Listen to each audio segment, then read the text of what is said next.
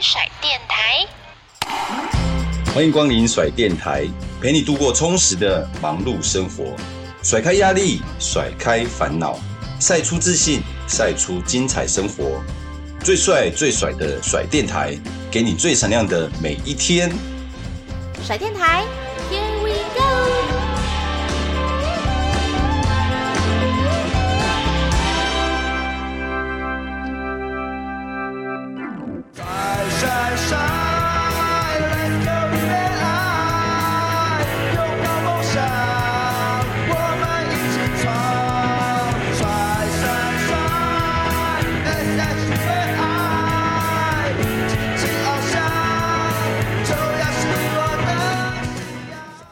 迎收听甩电台 Podcast 节目，我是主持人静璇。今天在我们的 Podcast 节目中呢，来了一位非常美丽。那以前我们过去大家都也一直在我们不管是体育台啊相关的电视媒体上面呢，也都会看到她美丽的身影，就是一起运动共同创办人徐培义。培义你好，Hello，大家好，静璇你好，各位听众大家好，我是培义。因为培艺你过去是在电视比较常会看到你嘛，嗯、但是现在你在目前出席的这种活动啊，或活动的主持，好像也还是会看得到你的身影，对不对？哦，现在如果要看到本人的话，可能比较是像活动啦，或是球赛里面的一些相关，或是记者会的主持。哦，是是是，所以就是其他的，嗯、像是你说在 YouTube 频道，你们自己的这个一起运动的 YouTube 频道，这些好像也比较少了，对不对？对，荧幕上的话会比较少一些，然后主要是在实体活动当中的一些主持会占大宗。是，大家应该都也还蛮好奇说，哎、嗯，培一下你过去啊，就是是怎么样进入到运动这个产业啊？嗯、呃，其实一开始我是对。媒体就有兴趣，我从很小时候就喜欢媒体。嗯，然后运动的话，是因为小时候我自己就很喜欢参加各式各样的，像是什么游泳社团啦，或是那种登山的活动、打排球啊。那当然是从国小我就很喜欢报名参加这些有的没有的的运动的，算比较玩乐性质。嗯，然后媒体的话，是从很小的时候就对媒体有一个向往。我以前很小的时候想要当战地记者。因为我国小的时候很常 很常听我们老师在讲那个就是战争，对别的地方两伊战争，那时候我们国小的时候会常常听到两伊战争，所以那时候的幻想是战地记者。哇，真的很冒险的感觉，就是完全很跳脱哎、欸，就是就是，竟然会是梦想是成为对，就记者我可以理解，但是战地记者这个设定，对我就感觉说，你是不是也蛮喜欢去挑战一些比较少人会去尝试的事情？应该是那时候因为听了很多有关两伊战争的相关的故事。会觉得哇，如果我可以担任一个记者，在最前面做报道，这可能会是蛮让我觉得很兴奋的一件事情。那你说挑战的话，举例来讲，以前我小时候学跆拳道，我国小的时候也会觉得那是一个挑战。如果我学起来之后呢，我可能也许我就是面对班上那个会欺负女生的同学，我就可以出手制止他。所以都有一些这种想法存在，然后去学运动，然后或是向往当记者。哇，这个跟我们以前对你那种就是在主播台上啊、嗯、漂漂亮亮讲话那种印象，我觉得有点反差哎、欸。嗯、就是你本来的那个个性，就是会觉得说你好像也还蛮，就是说哎、欸，有这种冒险呐、啊，或者是勇于挑战这样子，嗯、就是一个个性这样子。因为都觉得这些算是蛮好玩的，嗯。所以你后来去读世新广电学系，哎、欸，为什么不是去读类似新闻呐、新闻学系这种、呃？其实我都有填。在我们那个年代的时候，还有大学联考，然后我都有填，然后只是后来上的是世新广电。那我觉得就是学电视节目也是呃朝媒体业的一条路，所以呃就是也在选项之一。那最后是因为呃联考之后上的是世新广电系，所以后来毕业之后啊，你就没有一开始就踏入主播嘛？嗯、中间好像还有再去做其他的事情，对不对？没有一开始，所以因为我学的是电视节目，所以。就会觉得比较理所当然。一毕业，我还没有毕业的时候，其实就是在电视台里面实习。那呃，focus 的也是在节目制作方面，所以我是从一开始有做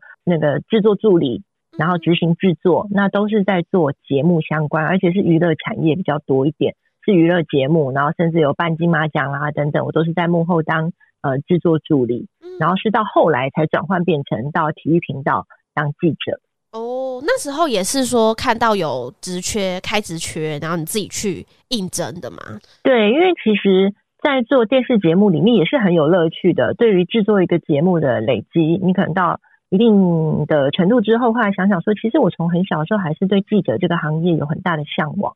然后，所以呃那时候在看业界的各个职缺当中，呃，觉得体育对我来讲是相对嗯。我觉得是比较单纯有趣的，因为如果真的要路线删除法的话，你说政治，我真的完全不太有兴趣。嗯，然后社会也不太有兴趣。娱乐，我本身就是节目已经做娱乐一阵子了，所以也它也不是我的志向所在。那所以最后其实是觉得体育单纯，然后又可以当记者，然后又在体育里面，所以就是应征未来体育台。是当时你那个时候的女主播，嗯、就是跑体育线的，算少数，对不对？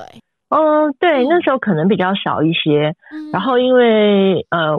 体育台那边所开出的职缺就是是记者，然后可是你也要训练播报新闻，所以我觉得这是一个还蛮不错的挑战，嗯，可以尝试。所以你也会去跑，就是球场啊，访问啊，就是不是只是坐在棚内？其实最大宗还是采访。那只是说，呃，我来体育台是比较特别一点，它不会分得很清楚，说你只有当记者，或是只有当主播。以体育新闻来讲，这两件事是并行的。那当记者也是一个很重要的环节，就是奠定好你未来你要播报新闻的时候的一些厚度，或是广度也好。那所以其实基本上每一天都是你还是要经历采访，外出去采访，然后或是在办公室里面外电编译。然后再到晚上就是新闻播报，所以这有点像是一起并行的。哦，那当时啊，就是你在采访，嗯、那就比如说是棒球员也好，就是会跑球场嘛。因为我知道是说以前啦，可能比较多会听到说球员的可能什么休息区啊什么的，就是女生就是比较有这些禁忌。嗯、对，那你有觉得当时有受到这种的？因为毕竟女性的记者或者采访比较算少数，嗯、那你当时有遇到这样的状况吗？其实我觉得我。蛮幸运的，我都遇到的状况都是蛮友善的。只是我自己知道说，呃，有一些人会在意，例如说女生不要跨过球距，那我就会呃留意这些小细节。然后再来就是我本身也就不太习惯进入到球员的休息室里面，所以我本来也就不会进去。所以这些对我来讲都算是比较，就我没有遇到一些太什么让我觉得不舒服的状况。我觉得都是。蛮好的，所以在这个环境过程当中，对，在做自己喜欢的事情的方面，我也都是遇到一些很尊重、很 nice 的。人事物。对，而且特别是像现在啊，有太多这种自媒体嘛，或者是影音的平台，就不只是传统的电视媒体会去采访球员，然后也会有一些特别的主题。因为你现在也是在做这个运动媒体这部分，那你有感觉到说，哎，以前跟现在的球员他在访谈上面，他有没有就是更比较 open，就比较放得开，就跟过去你在采访他们的时候，或者有什么差异吗？嗯。呃，当然会有，尤其现在媒体的种类变得更多了。嗯、对，然后我相信球员接触到的媒体种类变多之后，呃，他们的反应也都会更多元。比如说，我知道今天这是一个很正式的专访，当然就是会有专访该有的样子。那如果说今天是比较轻松的，像记录他比较花絮的内容，你也可以看到他们很轻松自在的一面。所以我觉得现在的球员在面对媒体，其实也都很不错，就是。知道不同的类型，它可以能够展现到什么程度，嗯、我觉得都蛮好的。嗯，对就是等于说是媒体的这一部分跟球员的访谈应答都有一起在不一样，嗯、就是一起在进步这样子，大家都有在对一起变得更多元。然后可能现在大家也很习惯各种直播形态，或是看着镜头就可以讲话。你不要说球员，可能连很小的小孩子，他们从很小就已经接触这个，自己都有办法对着镜头在讲话。所以我觉得这方面。连球员也都是有改变的。嗯，这也是促成现在很多运动媒体，他们有各自的，比如说像直播啊这些的不同的专题报道啊，就是会有更多种类让大家去选择。我觉得这应该是有互相影响到这样。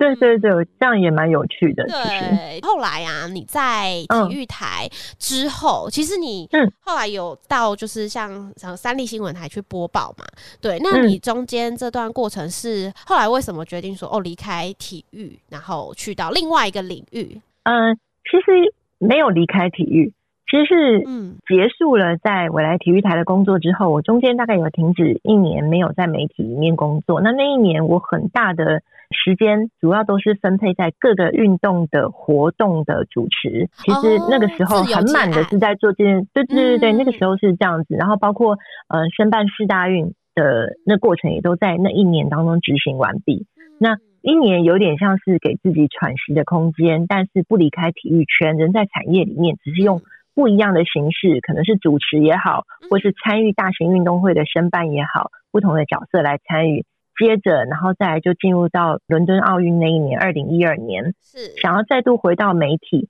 那那次的方式是觉得，因为一般受众呃接触到的还是以一般新闻台为主，当时以当时的传播形态来讲，对，就是新闻台所触及的广度其实是比。体育频道来的更广的，嗯，所以我就想说，如果在伦敦奥运那一年进入到新闻平台，那可以把体育在这边有所发挥的话，更多人看见，这可能也是另外一个可以尝试的。是，那确实当时，呃，三立这边就是我的长官也都真的很好，也都当时也是尽力在呃那样子的环境之下，就开了一个时段，就是可以有体育新闻的露出，所以。那个时候算是这样子的方式进去的，因为可以有在那里播体育新闻、制作体育新闻，所以过去的。哦，所以也不离开体育的本质，只是说好像是在另外一个地方再继续拓展这个体育的这个方面。对，没错。哦，那那个过程当中，虽然我大部分时间还是要肩负播报一般新闻的时段，嗯，可是接触的体育也没有，呃，我觉得也没有中断。举例来讲，我在未来体育台，我从来没有去采访过四大赛。但是我在三立新闻台的时候，反而去了高尔夫四大赛，到现场采访，然后甚至还有访问到高尔夫的前世界球后 Annika Sorenstam，就这些都是前面没有的。然后甚至在二零一三经典赛，就是最万人空巷那一届的时候，也是在三立新闻台有所发挥，甚至一路也采访到了。东京，所以它并不是一个说完全中断没有的，只是说在比重上，也许看起来播一般新闻时间很多，但其实在这期间也参与了，在这里面发挥了很多有关体育相关内容。哦，所以反而以前过去在体育台没有接触到的这些运动项目，你反而是在三立新闻台那时候有实现这些梦想。我觉得还蛮特别，那些赛事，嗯，嗯，我觉得就是也是很不错。对，嗯、所以你说当时也有去到，就是你说二零一三嘛，那时候的经典赛，经典赛，对，你是去访问球员吗？嗯、那时候，嗯，主要对那个时候，因为其实我们也有每天的新闻都要有露出，然后所以就是从集训开始，在台中的开始集训，然后就有下去采访，那就到台湾的比赛。这边也是每一天我们都有下去采访，就是呃赛况啦，或是场边啦，哦、然后再到一路就是杀进了东京，嗯、然后公司也立刻就帮我们订了机票，然后就立刻就去东京，也是全程这样子采访。嗯、就是当时其实，在虽然是新闻台，但是对这些大赛事还是有非常高度的关注。对，那培颖，你这主持的经验，就是采访球员的经验这么丰富啊，嗯、那你有没有很印象深刻的哪一位球员的访问也好，就可能让你觉得哎、欸嗯、特别的不一样，而让你哎、欸、记到现在，觉得说想起来还是觉得很印象深刻。哦，我觉得比较印象深刻的是，呃，之前还在体育台的时候，然后某一年我们要出，我们某一年出差去美国，然后访问王建民，然后因为。其实你乔到的访问，想要专访的话，其实都还蛮需要费一些功夫跟球团交涉，然后联系好、确认好。对，那球员出来的时间可能也不会是很长。嗯，举例来讲，你说好十分钟就是要尊重选手，那我就是十分钟要完成一段一段专访。嗯，那对我来讲，就是当时你要专访王建民，就是一个是蛮大的一个压力。嗯、那尤其是在时间限定之下，嗯、当时例如说，嗯、呃。十分钟好了，这个访问就是要一镜到底，嗯，从开头录开场跟他对谈，然后到结束的 ending。那其实那个时间，对，那当时你对于一个大球星一起访问，其实就已经有某种程度的压力，再加上时间的压力，然后不要 NG 的压力，最好的就是程度就是从开场到结束一次 OK 对。对话，因为都是要同时入境的，然后又是在国外，所以。我觉得那次我印象很深刻，因为我觉得如果现场有量血压的话，我血压已经不知道飙到哪里去了。对，而且还是说你当初有听过，就是他可能就是会担心说他的问答没有这么踊跃的时候，你会担心说哦，我要帮他补话，或者是我要怎么引导他吗？哦，因为其实前面我们也都有采访过他的经验，也知道他的话字数是稍微少一点的，所以当然这个也会是一个很大的挑战，因为如果是你要从呃，一镜到底录完这件事情的话，就是个挑战，因为你无法预期说他可能如果回答得很简短，那我要如何接话，再延续到下一个话题，或者是说在时间掌控上，所以。这个让我非常的印象深刻，所以这个是因为你就是有这个压力之下嘛，嗯、有时间的压力跟面对球星的压力。那有没有哪一个采访，就不不论是不是棒球员啦，嗯、就是一个选手的采访，是你觉得哦对他就是是有改观的？嗯、就可能你就是在采访前跟采访后，你觉得哎这一个选手好像特别不一样，就跟你当初想的好像有对不太一样的地方，这样。我觉得应该没有说不太一样，就说让我如果说比较近期印象深刻的话，嗯，像这一两年我我有去了几次，呃，马拉松选手他们移地高地训练，那我就是有追到了阿里山，有追到云南的高地，就是去拍台湾的目前就是最快的男生跟女生马拉松选手这样子的采访，嗯，那我觉得，嗯，这是一个跟，嗯，一般。大家熟知棒球员的这个生态是很不一样的，然后让我印象很深刻。马拉松目前就是，如果你要说到最厉害，你可能会想到是张家哲，对然后女子的话就是全国纪录保持者曹纯玉。嗯，那像例如这两位，我都在阿里山或是他们在云南异地训练的时候有跟过去采访，或者他们在大阪比赛的时候，嗯嗯，我觉得马拉松选手也特别是这两位展现给我就是，嗯。即便在他们不是在棒篮球这么高度关注之下，对，但是他们都很有想法，而且从一而终的专注在这项运动如何使自己再变得更好，或是刻苦的训练下去，然后在阐述他们的理念跟想法的时候，都非常的清楚哦。然后甚至你可以从他们，对，你甚至可以从他们身上获得一些哲理。然后像例如说张家哲，他已经 level 就是目前台湾的全马里面男子就是没有人比他快，但他其实已经四十岁，他能够在今年持续还跑出两小时十八分这样子很惊人的全马成绩。嗯，那但是他的理念就是他其实现在已经不在台湾比赛了，台湾的比赛就是让后辈去发挥，他的战场就是在国外，所以他也不会说，哎，我一定就是跑最好，所以我回来每年都来抢。每次都来抢那个全运会的的那个叫什么？那个对的奖金也没有，所以我就是从这些不同项目的选手身上，也可以观察到很多不同的呃个性啦，或是一些他们的运动哲理、人生哲理。哦，像培一提到这个马拉松选手，我觉得是不是跟你自己有培养这个跑步的兴趣是有关系的？就是你会对这个运动 有更深的认识，因为你自己就有去跑这样。对。这就跟我们公司经营我们 Bamos Sports 一起运动，其实我们经营的很重要的理念就是邀请你一起来看看运动，看竞技运动，认识运动员，同时你也从事运动。所以就像是呃，像其实我们公司不止我，那我们公司有好几位同事也是在从事呃长跑运动之余，其实我们自己跑，你也会特别关注这项竞技运动的竞技运动员或是比赛。其实这样子投入起来更加有趣，你自己有跑，你可能理解也更多一些，然后再看到竞技选手他们的表现，哦、再回过头来，你可能哦，原来我跑步可能还可以再怎么样的改善，就是这是一个相辅相成的乐趣。就像如果你有打棒球的话，你可能你在看这些竞技运动员，你会更有感触，然后更有趣，或是你、嗯、对，或者是你原本只是看比赛，但是回过头来你也想从事这项运动的话，嗯、我觉得也会有一个推力。嗯，那你是从什么时候开始培养这个兴趣？嗯、就是跑步这一个运动。嗯啊，如果以跑步来讲，其实我是离开呃，算是在进入三立新闻台的时候开始的。哦，那时候那么忙，你也是可以就是 有这个跑步的习惯。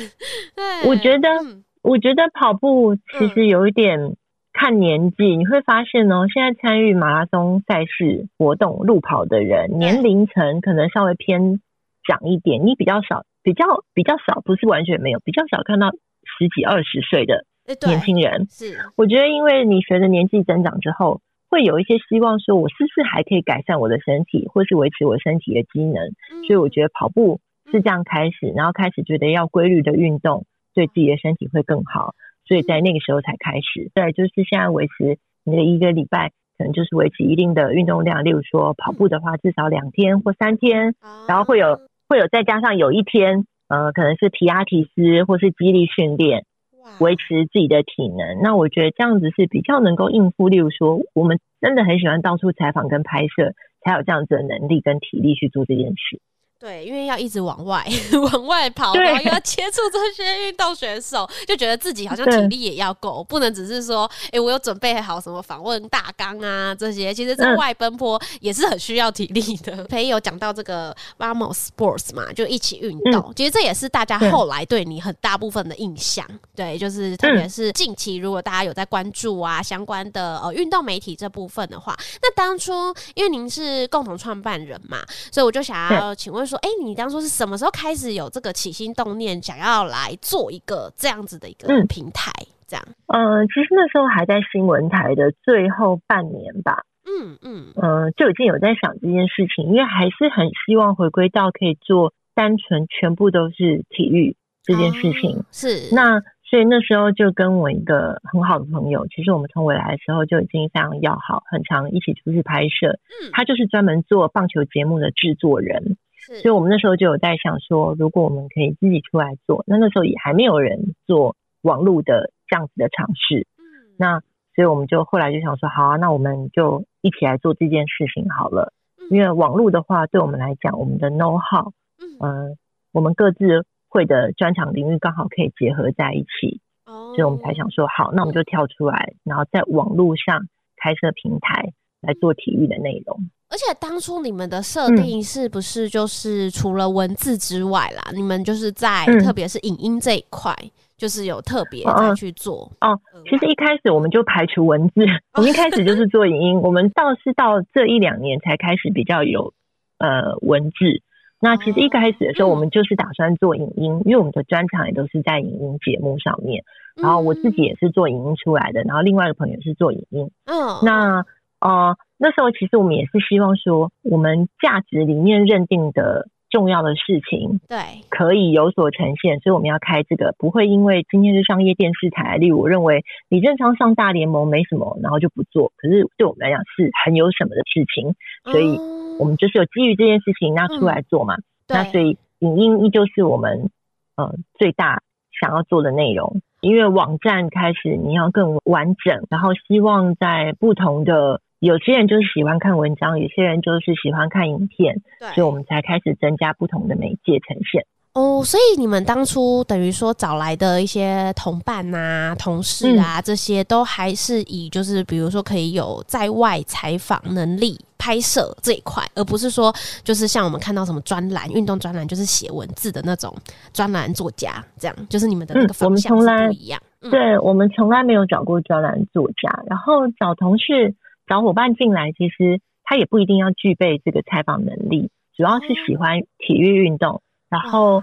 这些都可以再培养的，采访的技能，或是剪接的技能、拍摄的技能，其实都是可以再养成的。那最主要的核心还是必须要喜欢体育运动。就是说像，像、嗯、呃，你们不会因为说好像这个新闻呐、啊，没有人就是就是关注度可能比较低，所以不会去报道、嗯。那你们有特别想要区分？就比如说主流媒体特别会去报道，举例就是王建民的事情，你们会特别说哦，因为那边已经很多人去报道了，所以我们反而不要去报道类似的事情，我们反而就要去找比较小众、比较少人关注的这样子的话题嘛？你们会刻意这样子去区分吗？嗯、不会，不会，也倒也不是像，像例如说，你说每一年的。呃，中华职棒选秀，这都是高度关注，也很多人去的。我们每一年也都去，对，啊、呃，倒也不会因为说很多人去，那我们就不要去，也不是这样设定，是说，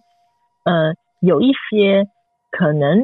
嗯，未必受到很多关注，但是我们觉人觉得它是一个很有应该被看到的价值，所以我们还是会去到现场采访。啊，是这样，倒不是说哦，你已经很多人一去了，我们就偏不去，不也不是，嗯，即便很多人去，那可能我们做不同的面向呈现方式也可以有所不同，对，对，这也是一个乐趣。呃，我记得之前有一阵子，就是像 Vamos Sports 的那个狗吠火车的直播单元很红、嗯、很夯。对，因为我自己也是之前都会这个直播，我觉得很有趣。对，那我就是他有没有就是最近有收到敲碗说，哎，大家有说，哎，对啊，有没有之后还会想要再重启类似这样的直播单元，来一起来聊运动啊、嗯、这样的规划？因为其实那个节目算蛮长寿的，以如果在赛季期间每个礼拜都要直播一场这个规模的话，我们做到我记得有五年吗？嗯，蛮久，还是六年？我有点忘了。嗯、对，其实已经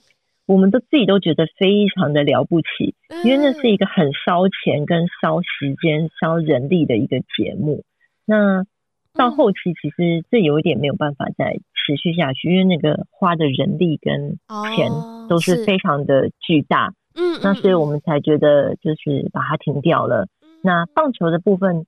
就是依旧是我们很大的主力，只是今天少了一个直播的节目形式。嗯嗯嗯、那现在各家也都在做这样子的内容，所以倒倒不会是我们觉得哦又要再去追回来的一个形式。那现在大家都在做的时候，其实我们倒也不一定要回头再继续做这件事情，甚至也许还可以把我们的呃原本的“狗吠火车”这个名字来做一些变动，或是。有新的尝试，我觉得都可以，就是说暂时是不会想要重启这过去的节目。嗯，嗯，你说这个很花费，就是钱，因为毕竟它是虽然我们看起来就只是开个直播，但是你们是要请专业的球评嘛，嗯、这些东西其实都是还蛮花费钱呐、啊，跟时间。你说这部分是这一块吗？对，也是。然后其实一个节目完整的呈现，不是只有找人来聊天。你光是节目的安排，里面 VCR 每你可能一个礼拜都要去拍摄，然后又针对时事，所以一发生什么事情，你如何伸出那只 VCR 好让那个来宾或是主持人 cue，这都是一个难度存在，都不容易，它都不是一个一两个人可以完成的事情。然后棚一开，你所有的人都要就位，要有导播，要有字幕人员、灯光、摄影，全部制作人，然后旁边助理全部都要到位。其实它其实并不是一个。嗯，好像开了直播，手机一开或者摄影镜头一开就可以聊。你甚至也要跟主持人对好当天的流程，设定好流程，要企划人员，然后也要让来宾，你敲来宾通告，这个来宾适不适合。所以钱可能是一部分，但是花费的人力，它就是一个。像综艺节目、综合大型节目，所需的人力跟时间要花下去。嗯，所以你们就会觉得说，哎、可能可以把这个就是钱跟人力来去投资，可能像是去实际去采访，就是相关的运动员啊，这些选手啊，当这个。这个尝试或是做这个内容，我觉得已经五六年了，我们就可以再换一个形态。嗯，而且我觉得这个看到你们常常去，不只是台湾各地啦，去采访这些运动选手，你们也会去到国外，嗯、比如说美国啊，这些日本啊，那你们都是去做相关什么样的访问嘛？什么赛事的访问会出国去这样？嗯嗯。因为其实像美国跟日本，他们的职业运动的发展都非常的成熟，跟很多年是台比台湾早很多，所以呃，由定期去那边采访，对我们来讲是一个很重要的，嗯、呃，像是一个例行哦，例行的事情。哦、嗯，啊，一来是因为台湾选手有去那边打拼，举例来讲，美国职棒小联盟，对，那他们有去那边打拼，就很值得去那边采访跟记录。那第二个就是现在我们也有很多选手。不止棒球，在其他项目领域到非常顶尖的地步了。你看到的羽球、桌球，甚至柔道等等，所以他们在世界各地会有比赛，甚至说长跑运动。那所以我们也尽可能有能力的情况之下，可以到现场去采访他们的赛事。像最近我们也是才刚从日本东京回来，因为在柔道这个呃大满贯赛，东京大满贯的比赛，台湾就有很多的选手去参加，所以我们有去现场采访。哦，所以是安排多久的行程啊？几天的行程？你们这样子去采访的话，嗯，其实就看赛事。像这个赛事的话是两天，那所以你就是至少这两天你人一定要在现场，然后再加上前后，你看看，可能也许我们还会关注其他网球运动啦、游泳的运动啊，台湾选手去参加的，在能力范围之内就是尽量。哦，那通常这样子的采访是不是会很讲求时效性？嗯、比如说你们今天去采访完，那你会规定说，哦，大家就是什么时候就是这个新闻就要这个影音就要做露出吗？嗯，其实也不是规定诶，就是同事们大家其实都很理解，当有时效性的东西就会是当天出来。那如果是要做比较嗯故事性的专题的，那我们就会是先以努力收集素材，然后回来再整理成专题呈现。因为已经也十年了嘛，就是这个、嗯、的平台的成立呀、啊，所以你通常去国外，不管是采访啊这些，你也都会跟着。去现场跑吗？嗯，其实也没有办法，每一个都每一个都去到。嗯，就是例如说，这次是这四位同事，下次是哪三位同事或两位。哦，哦，这样才有办法顾到。嗯，除了看到您平常有在就是跑步嘛的这个算是一个兴趣这样，嗯，那我还看到你另外一个兴趣是很喜欢就是品尝美食。然后就会拍很多 美食的照片，没有推荐大家，就是因为像你们最常的应该就是跑一些球场对相关的地方。嗯、那你有没有推荐什么球场的美食 可以给我们听众朋友？如果下次去看球，可以去吃一下的。其实球场美食哦，我都是跟着我同事一起耶。我跟你讲，因为全台湾好吃的东西太多，然后基本上，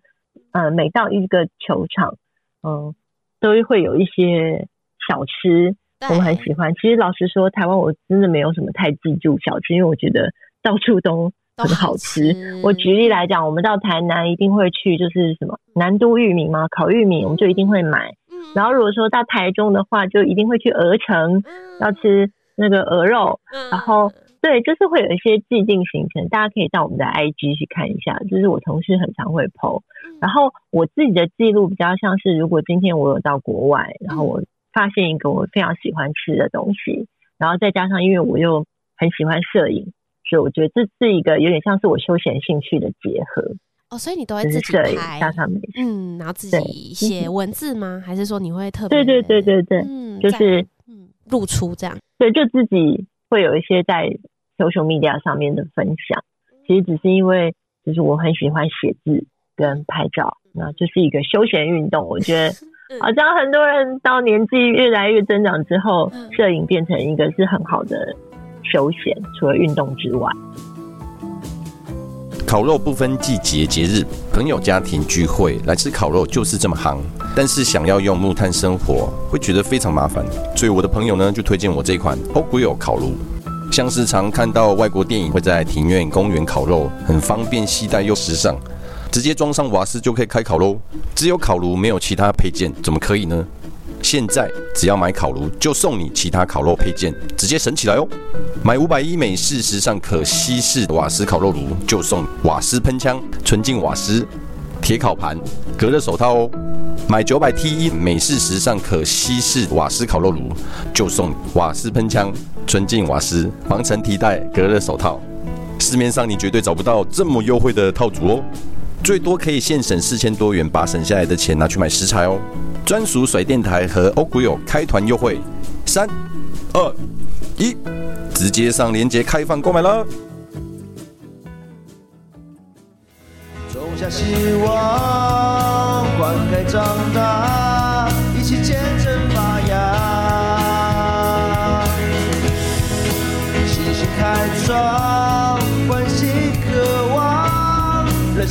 的赛场，就算不知道梦多遥远，前进的步伐不曾改变。相信只要能携手往前，就能抓住希望的光点。节目还没有结束哦，就像棒球比赛一样。两人出局才开始，更多更精彩的节目内容，还有帅爆的话题，请一定要继续收听甩电台。我们下集空中再会哦，拜拜。